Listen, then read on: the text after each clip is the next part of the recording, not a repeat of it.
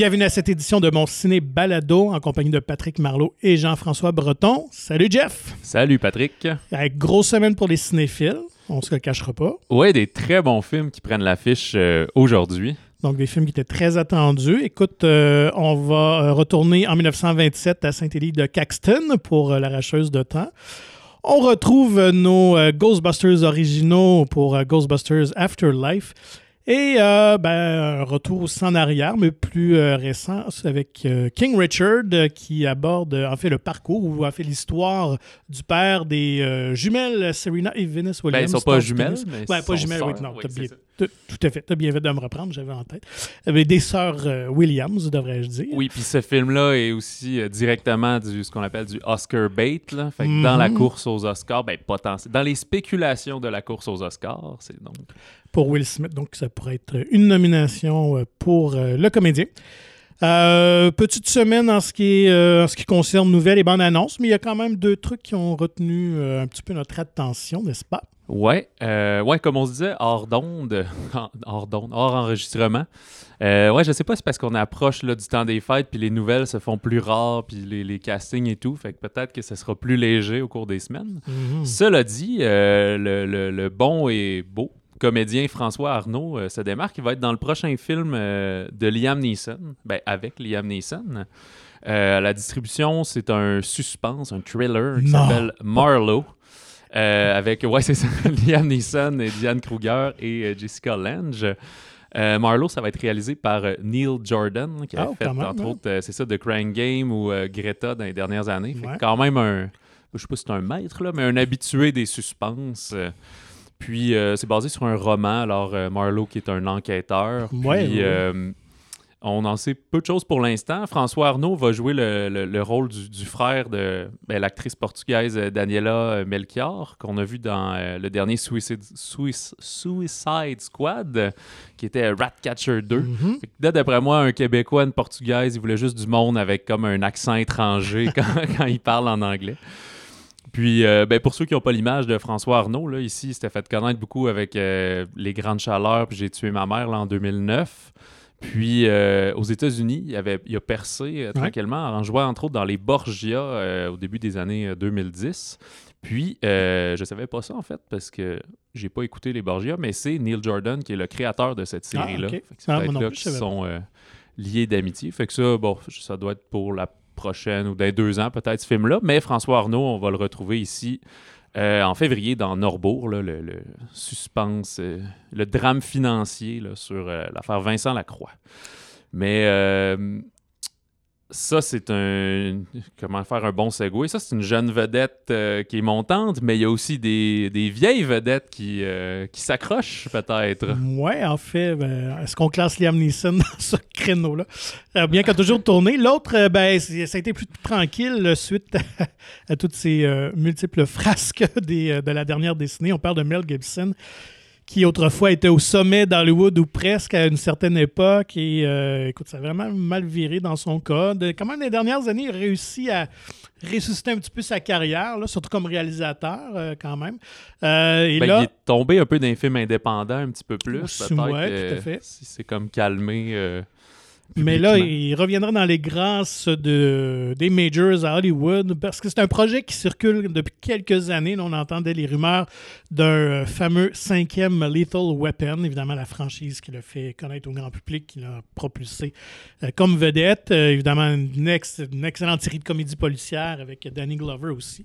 Euh, et Mel Gibson, donc, en plus de jouer dedans, il réaliserait aussi peut-être le cinquième volet parce qu'on sait que le réalisateur, en fait, et producteur de la série, Richard Donner, est décédé euh, il y a quelques mois déjà, je pense, ou peut-être. Euh, oui, il me semble que ça fait moins d'un an. Oui, moi, assurément moins d'un an. C'était-tu. Euh, euh, oui, on t'a dit Richard Donner qui avait réalisé les quatre premiers? Oui, il a fait les quatre films, produit les quatre films. Donc, c'est vraiment un de ses bébés. donc, il devait réaliser ce nouveau volet-là. Évidemment, il ne pourra pas le faire. Donc, Gibson prendrait la relève. Donc, ça va être à suivre. Est-ce qu'une énième suite est absolument nécessaire? Le quatrième était déjà vraiment un petit peu en deçà des, trois premiers, qui, je trouve, se, tiennent bien, honnêtement. Je sais pas si tu t'en rappelles-tu Je me souviens d'en avoir écouté comme plusieurs dans, dans, ma jeunesse, dans les années 90, mais c'est très vague lequel est lequel. C'est lequel qui a comme des, des balles de fusil qui, percent le métal, puis les armures, là, qui s'appellent des, des Cop Killers. Ça doit être le 3 ou le 4, probablement. Là. Ouais, je pense que c'est peut-être le 4. Le 4, je, je pense que je l'ai vu une fois ou deux, donc c'est très loin. C'est dans le premier qu'il y a comme la scène... De... Ah, ils comparent leurs cicatrices. Ça, c'est dans le 3. Dans le... Je suis pas sûr que le 1 puis 2, j'en ai de très frais souvenirs. Euh. Le premier était quand même très euh, noir, c'était très intense comme film d'action et c'est vraiment à partir du deuxième qu'on est tombé un peu plus dans la comédie. Mais euh, donc, en tout cas, on verra bien.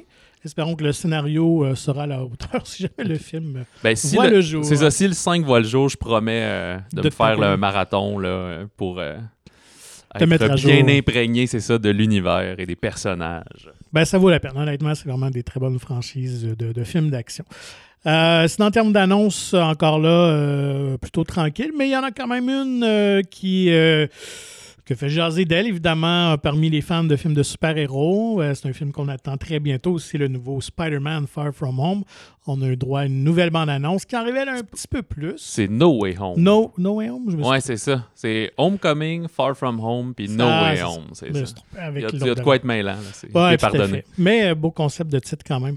Euh, donc, évidemment, on en apprend un peu plus qui sera présent dans ce film-là parce qu'évidemment, on parle de, de multiverse, d'univers parallèles. Évidemment, c'est plus un secret que tous les méchants. En fait, il y avait certains méchants qui revenaient de la franchise de Tobey Maguire et de celle d'Andrew Garfield, mais là, on les a tous vus rapidement euh, à l'écran. Euh, reste à confirmer si, évidemment, euh, Tobey Maguire et Andrew Garfield seront présents. Ben, c'est ça. Eux, ils, étaient dans le moulin à rumeurs, mais la bande-annonce les dévoile pas, ce qui est quand même bien. Fait que ça garde la surprise de Moi, seront-ils ou pas. Moi, je pense que oui. Moi aussi, je pense mais que oui. Je sais pas si ça va être juste en clin d'œil ou vraiment, là, ils vont se battre puis l'appuyer à voir. Tout à fait. Est-ce que ça va finir que comme chaque Spider-Man va devoir s'occuper de son propre méchant ou ils vont... Ou les trois ensemble vont, tag team comme à la lutte, je sais pas.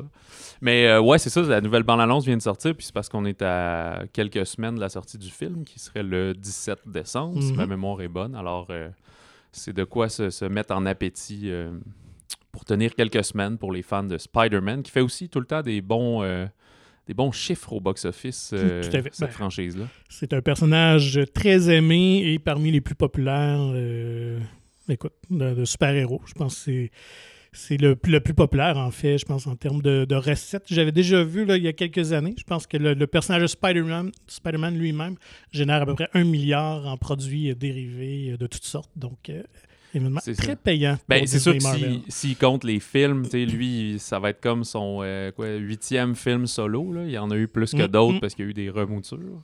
Je sais pas si un jour on aura un, nouveau Iron Man dans un reboot, puis que là ça va. Euh, parce que les Iron Man aussi, ils en font pas mal.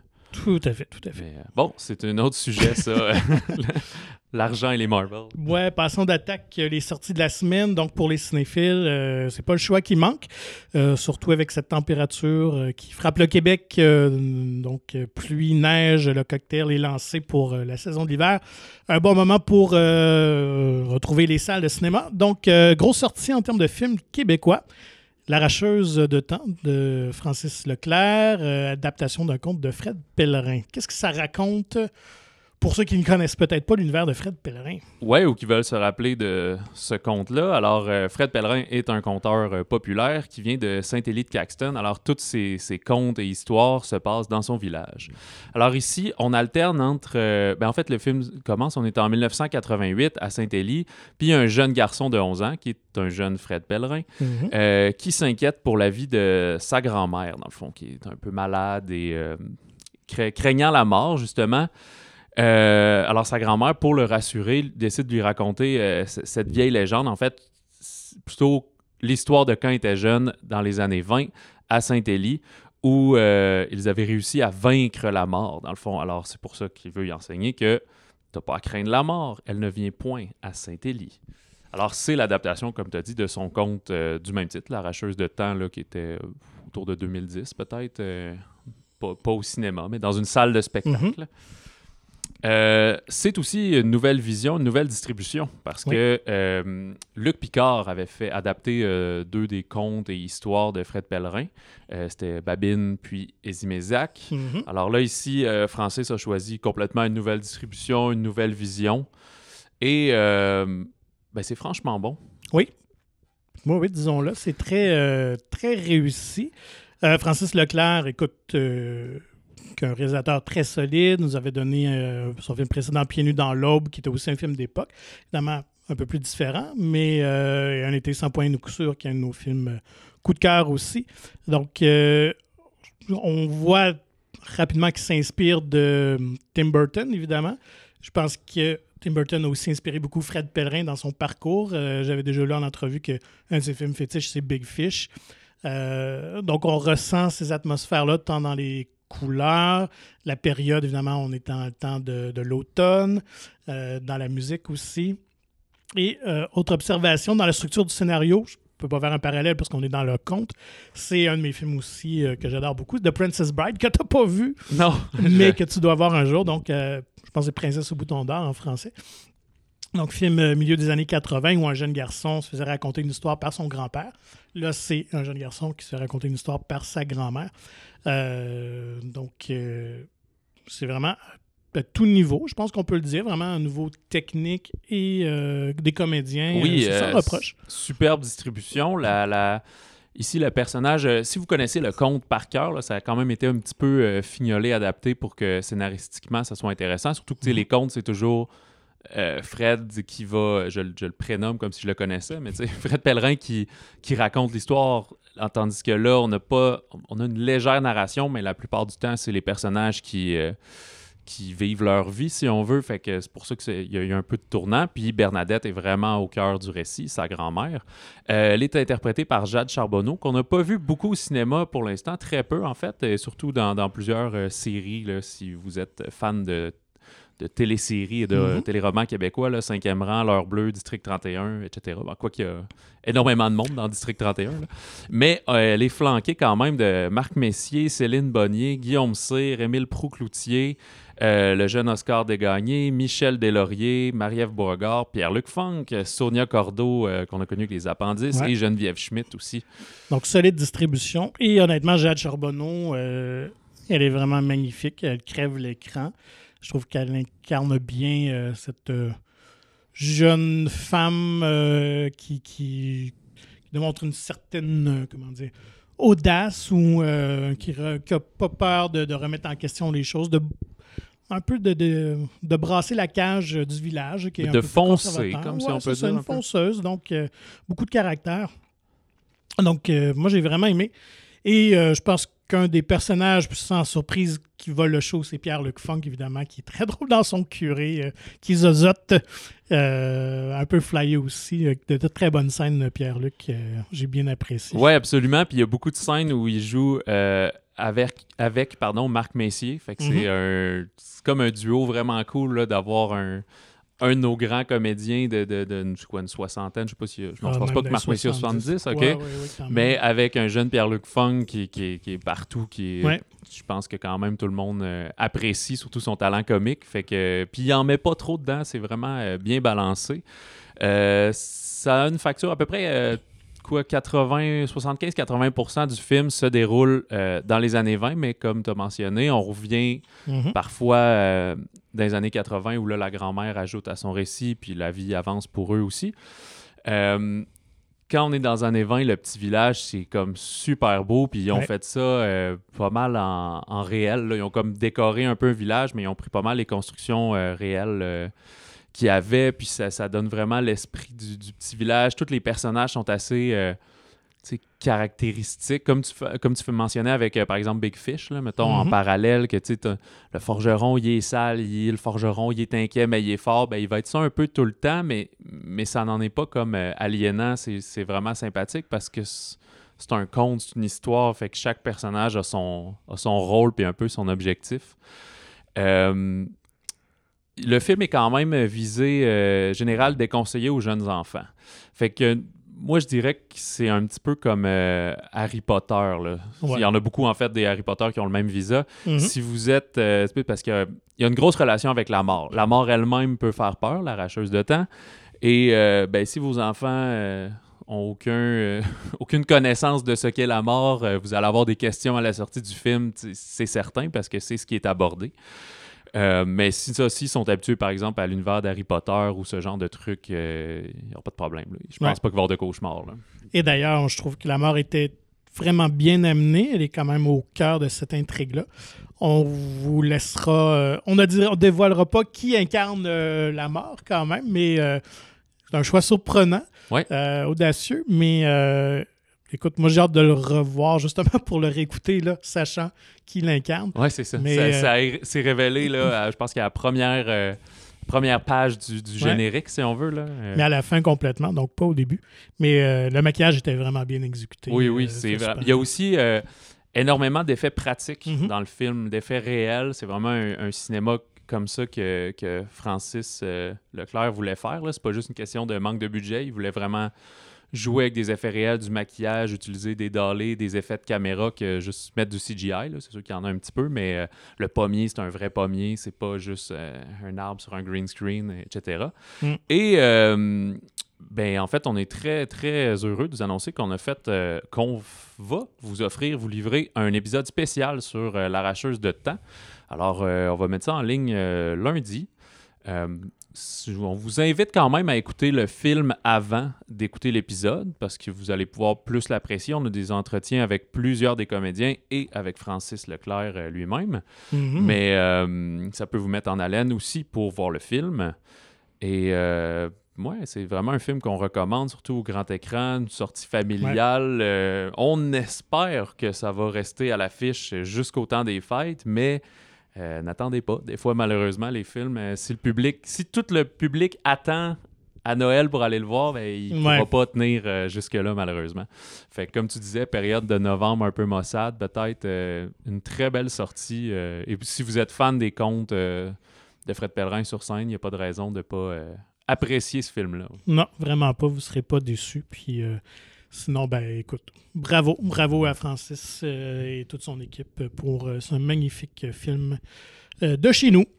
dans un tout autre registre, on passe à King Richard. on mentionnait tout à l'heure un film qui a un certain buzz, surtout pour son comédien Will Smith. donc, King Richard qui raconte un peu les, manigances ou le, comment le père des Sir Williams s'est pris pour les, faire euh, monter, les faire devenir des, des, super vedettes du tennis. Exactement. King Richard, en français, King Richard euh, au-delà du jeu de, du euh, réalisateur Reynaldo Marcus Green. Comment je connaissais pas, j'ai pas vu. Non, euh, moi non plus. Il a fait un, petit euh, drame policier indépendant à peu près en 2018, Monster and Man, mais sinon pas, pas, bien bien connu du public. Même chose pour le scénariste Zach Balin, c'est vraiment son premier gros scénario. J'ai vu qu'il était attaché à Creed 3 qui viendra un jour, mais par le passé, pas grand-chose. Il faisait plus des, arts visuels sur des productions.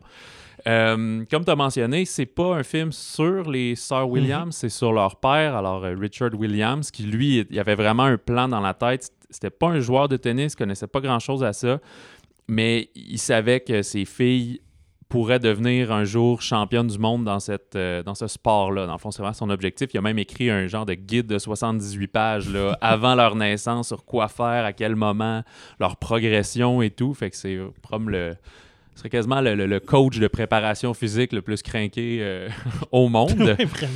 Mais euh, le film euh, est, super bien bâti, c'est-à-dire qu'on n'est pas seulement dans le biopic sportif classique. Là, on alterne justement entre le drame sportif puis un biopic peut-être un peu plus atypique parce qu'on a c'est pas juste sur les hauts et les bas de l'athlète, ce serait plus sur ceux du coach qui est à la mhm. fois père de famille et à la fois assez intense. Euh, alors, on, parle, tu sais, il y a une personnalité quand même atypique, euh, pas atypique, mais euh, dichotomique, c'est ça que je voulais dire, qui, est quelqu'un qui est autant passionné mais contrôlant, qui, est ambitieux mais impulsif. Fait que le, scénario jongle bien là-dedans dans le récit, puis c'est vraiment intéressant. Et c'est sûr que Will Smith dégage vraiment fort du film. Lui, que je me souviens plus, mais il avait quand même eu deux nominations aux Oscars à titre de meilleur acteur. T'en souviens-tu, à Brûle pour Point? Assurément Mohamed Ali. Oui, en 2002, oui.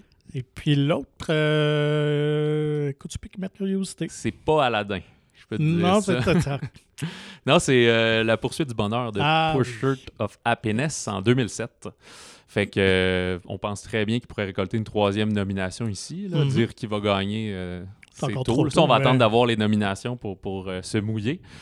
Euh, mais on parle aussi, tu sais, c'est sûr qu'on attache peut-être meilleur film, meilleur scénario, mais en tout cas, ça, c'est une autre Mm. paire de manches. Peut-être la nomination, mais le gagner, ça serait quand même euh, très difficile.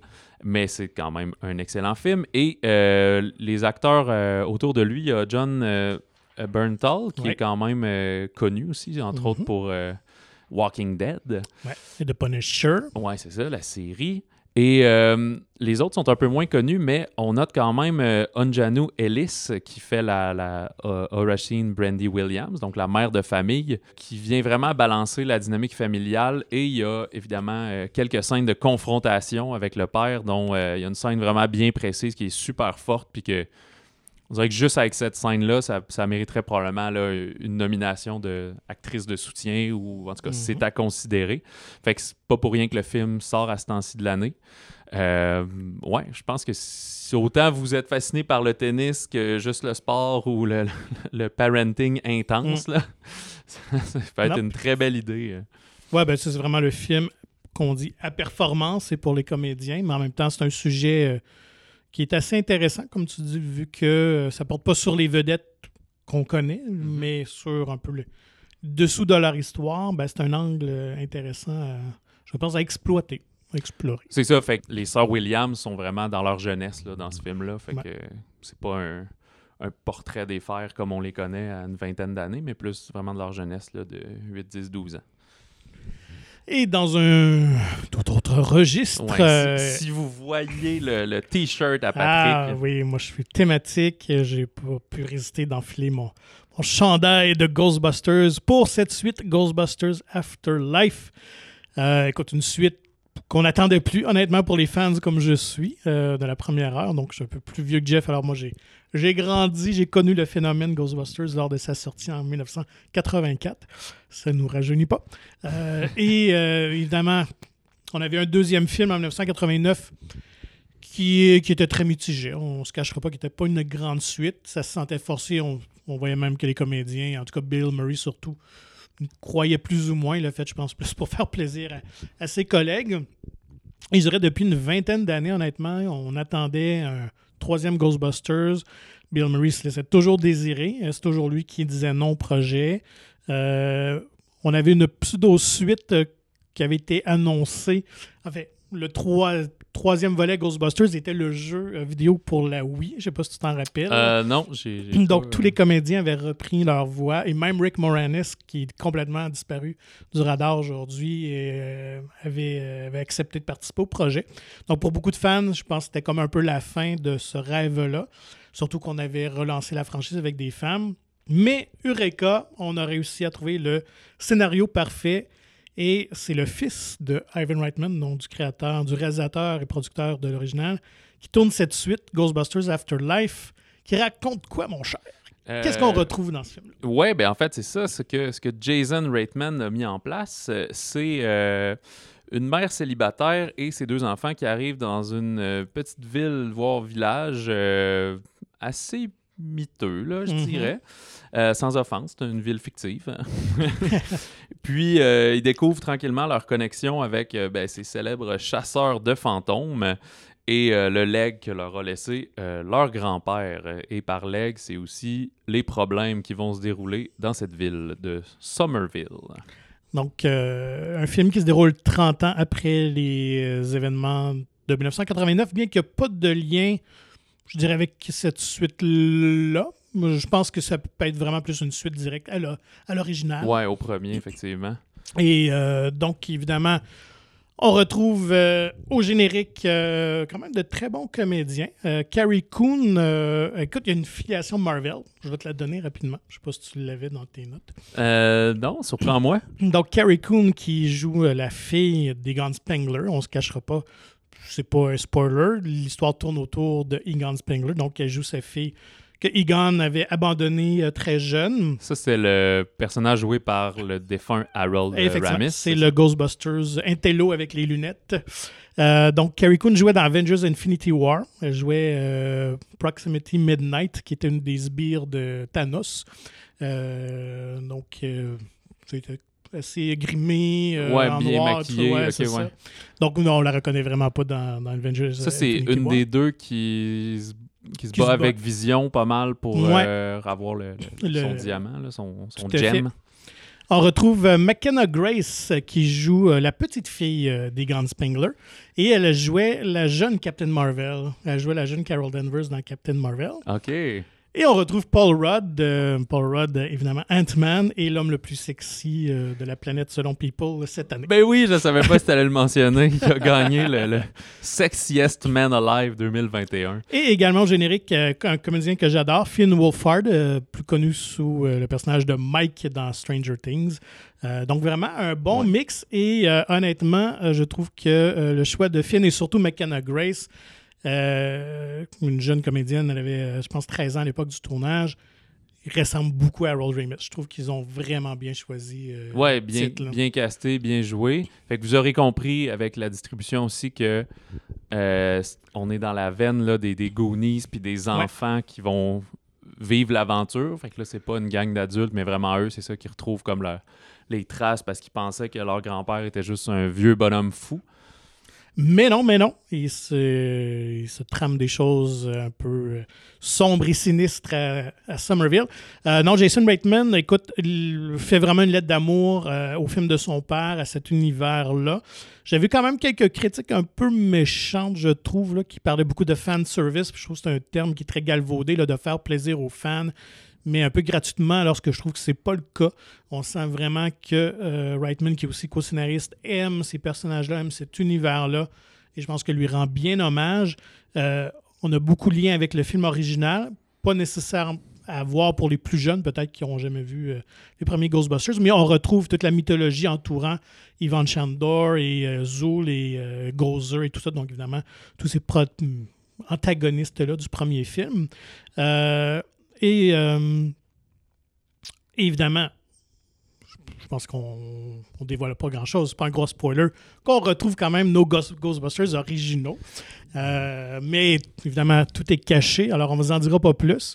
Mais euh, quand même, vous allez vivre une, fin quand même émotionnelle, satisfaisante, là, quand on les voit réapparaître, évidemment, dans, dans le film, en costume cette fois-ci. Euh, donc, bravo. Ça, ça, met une petite larme à l'œil. Puis, il y a beaucoup euh, d'amour, comme tu comme as mm. mentionné. Il y a des effets aussi euh, pratiques, un peu comme on mentionné avec l'arracheuse. C'est sûr qu'ici, il y a quand même beaucoup de CGI et d'effets de, de, de proto-pack laser et tout.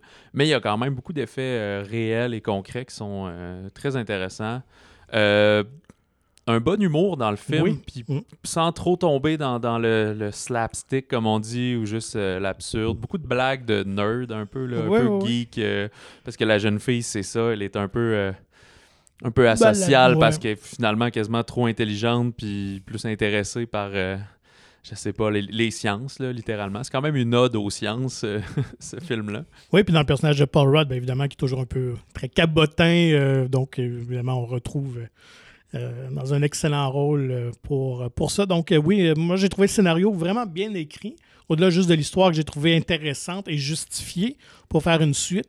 Mais dans les plus petits moments tranquilles, je trouvais la relation entre McKenna Grace et son frère Finn aussi, la dynamique entre deux ados, le frère un peu plus vieux, la jeune sœur, je trouvais que c'était bien amené. beaucoup de, de petits one-liners intéressants, là, du dialogue bien, bien écrit. Oui, absolument. Puis, euh, grosse musique, musique épique, là, euh, quand même, tout au long du film. on reprend beaucoup de motifs de la trame sonore originale de l'époque. Alors, c'est aussi euh, bravo à, Reitman de, ramener ça. Évidemment, la chanson, la chanson thème mythique, on va l'attendre à un moment donné dans le film aussi.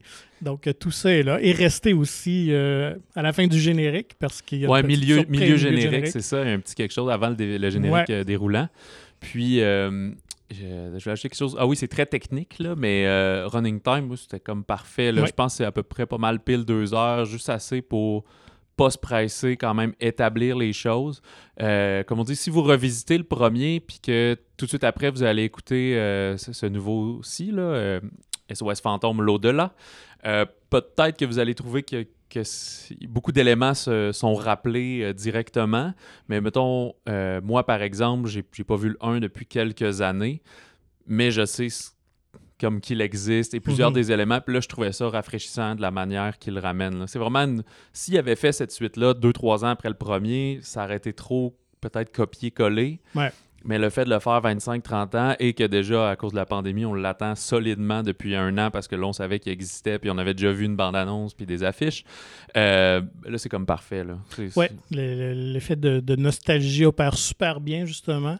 Et puis, euh, ça laisse cette impression-là que la job n'était pas finie avec le premier, finalement. Donc, euh, moi, moi j'ai vraiment aimé l'angle de l'histoire de Jason Reitman. C'était lui qui a amené un flash, comme on dit, en, bon québécois. Puis, euh, non, vraiment un excellent, excellent boulot. Puis tu le mentionnais, on retrouve vraiment un peu une sensation des films des années 80 de cette époque-là, surtout des, productions Amblin de Steven Spielberg, que ce soit les Goonies, E.T., Poltergeist, là, tout ça. Donc, tous ces, films iconiques-là que, Spielberg avait produits. Donc, euh, ça se sent à l'écran. Évidemment, un peu comme euh, on en discutait justement avec J.J. Euh, Abrams et son 8 mm. donc, Jason Reitman aussi. Oui, c'était super, super 8, je pense. Oui, super 8. Parce que 8 mm, c'est autre chose. Ouais, Nicolas Cage, ça, c'est moins. Tout à fait. donc, super 8, dis-je. donc, évidemment, tant que Reitman et Abrams ont, ont grandi avec ces films-là. Donc, dans les deux cas, c'était Vraiment une lettre d'amour à ce genre de, cinéma.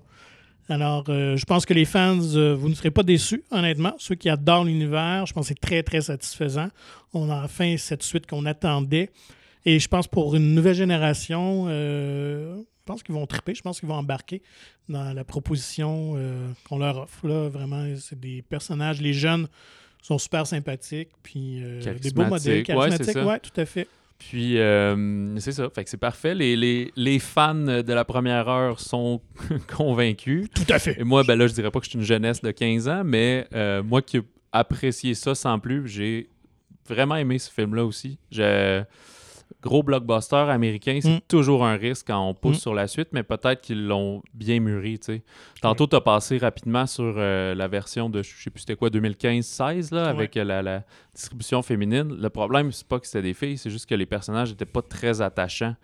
De le refaire, c'est correct, là, mais comme on dit, c'était juste ça, manquait d'amour. il, manquait quelque chose, effectivement, parce que visuellement, c'était vraiment impressionnant. Et encore là, c'est ce que j'ai mis. Il y a beaucoup de, de retenue dans ce film-là. On n'est pas dans la surenchère comme l'autre Ghostbusters l'était, puis en même temps, c'était correct qu'on voulait vraiment impressionner avec les technologies d'aujourd'hui. Mais j'ai trouvé que dans Ghostbusters Afterlife, euh, c'est ça on était dans, une certaine retenue. Là, ben, on a comme. à part la fin, évidemment. Ouais, et on a comme respecté l'univers du mmh. premier parce que, comme euh, Patrick a mentionné, c'est encore euh, Zul, c'est un peu le, même méchant qui revient.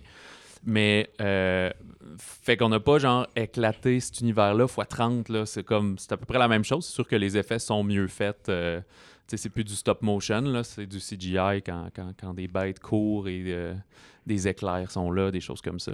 Et d'ailleurs, c'est une comédienne très connue qui joue Gozer, parce qu'à l'époque, c'était vraiment une, top modèle, euh, un peu asexuée, parce qu'on voulait un personnage euh, un peu euh, andro... androgyne. Oui, en fait, j'ai dit elle, mais il hmm? explique même que cette espèce de créature-là, c'est ni il ni elle. C'est une créature non genrée. Alors, c'est Olivia Wilde qui joue. Ah, je ne l'ai pas reconnue du tout. Très bien maquillée. Euh, donc, j'avais vu ça passer. Euh, mais elle, c'est pas la. Ah non, j'ai mêlé des Jason, excusez. C'est ça. C'est, pas la... c'est la femme de Jason Swedekis, pas Jason Reitman. J'ai, mis toutes les mêmes Jason mhm. dans une boîte, mais. ignorez ça. donc, Ghostbusters Afterlife, un excellent euh, divertissement et tant mieux que Bill Murray a finalement accepté de participer. il paraît que c'est comme un peu un loose cannon. Ah. Lui, c'est comme c'est très dur de le, de le booker euh, deux ans d'avance. Il va faire ouais, je vais peut-être être là. Il paraît que je pense même le premier Ghostbuster, c'était un peu ça. il a dit qu'il viendrait. Il était 24 heures avant le tournage, il était toujours pas là. Puis le matin, il est arrivé un petit peu en retard, mais il est arrivé sur le set. Puis ben oui, on le fait, le film. Puis... Et tu, tu On va terminer ça, mais avec un petit fun fact. Ouais, vas-y.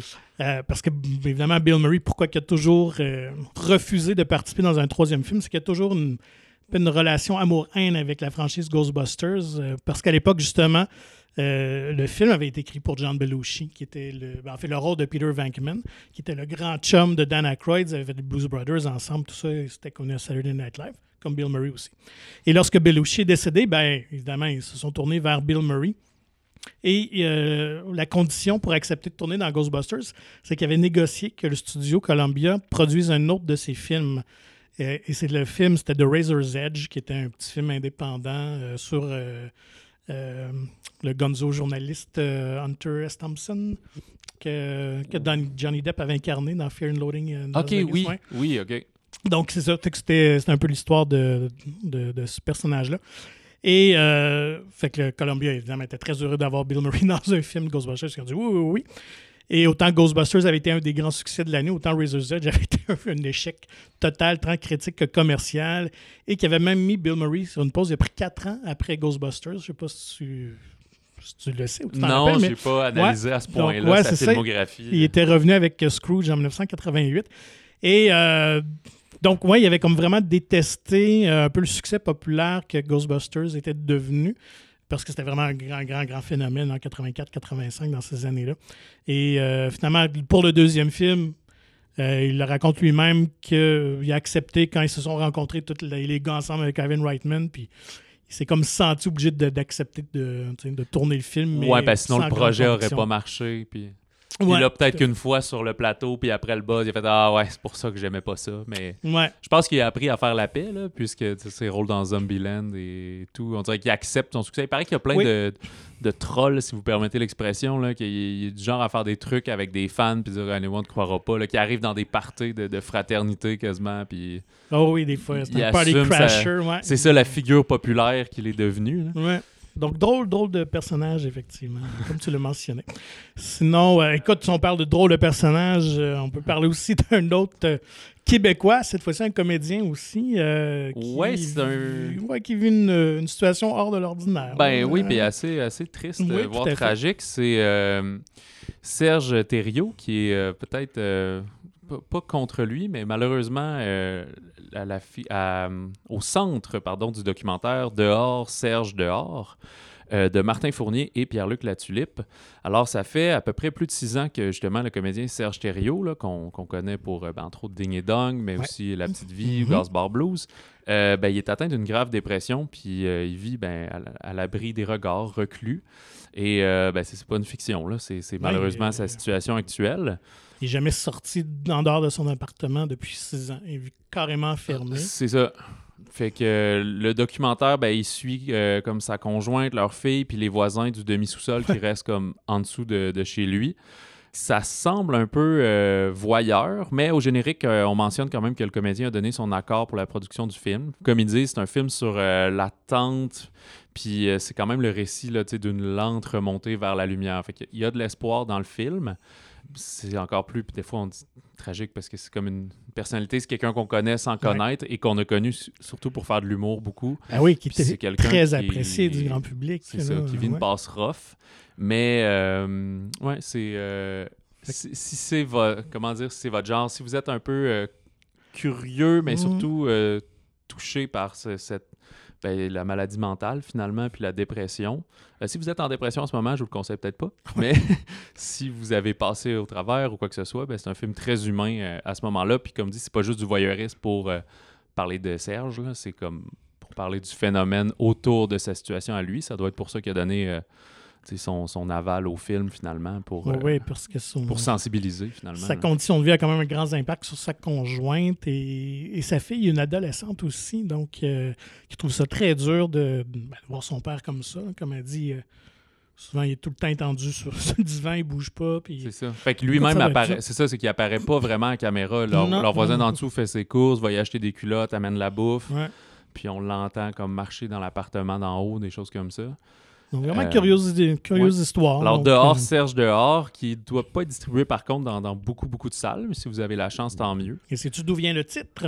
T'étais-tu un fan de Ding et Dong? Euh, ben, je, je, respecte ça, mais je suis quand même un peu plus jeune, fait que je peux pas dire que je connais tous les sketchs et le film et tout. Ouais, quand ils terminaient leur spectacle, ils disaient toujours dehors, public, dehors. Euh, ah, je comme une berceuse, puis c'était comme dehors, public, dehors, mais dehors, public, dehors. Alors, un petit. Un petit ah, je comprends le clin d'œil. Puis c'est aussi, je pense, euh, les trois accords qui signent la musique du film. Ah.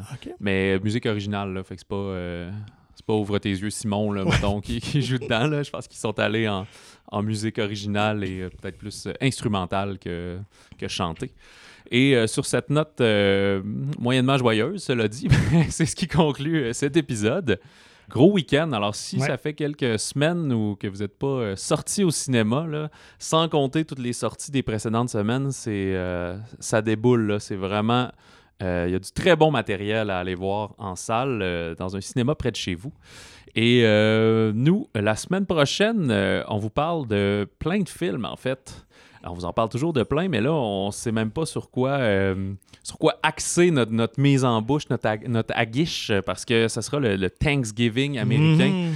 Et ça, c'est synonyme de plein de sorties. Il y a même des sorties qui. Euh, des, films qui vont prendre l'affiche en milieu de semaine. Nous, on vous en parle quand même euh, le vendredi à notre habitude. Il, y a, euh, il va y avoir la saga Gucci, qui est le deuxième film de Ridley Scott cet automne. Le Encanto de Pixar. On a même un Resident Evil. Fait que là, on a de tout. On a de l'horreur. Aussi, même chose. je pense que les Américains veulent que tout le monde aille au cinéma.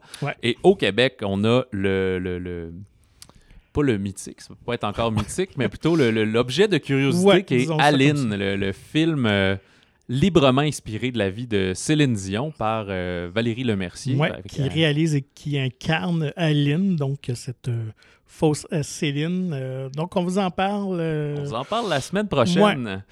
Puis, euh, entre-temps, si vous ne pouvez pas attendre et vous voulez savoir euh, déjà ce qui se passe avec euh, Aline, vous pouvez nous écrire au balado au singulier à commercial Et comme chaque semaine, nous vous invitons à vous procurer gratuitement le magazine Mon Ciné qui est disponible en version numérique au monciné.ca ou en version physique dans la plupart des cinémas de la province.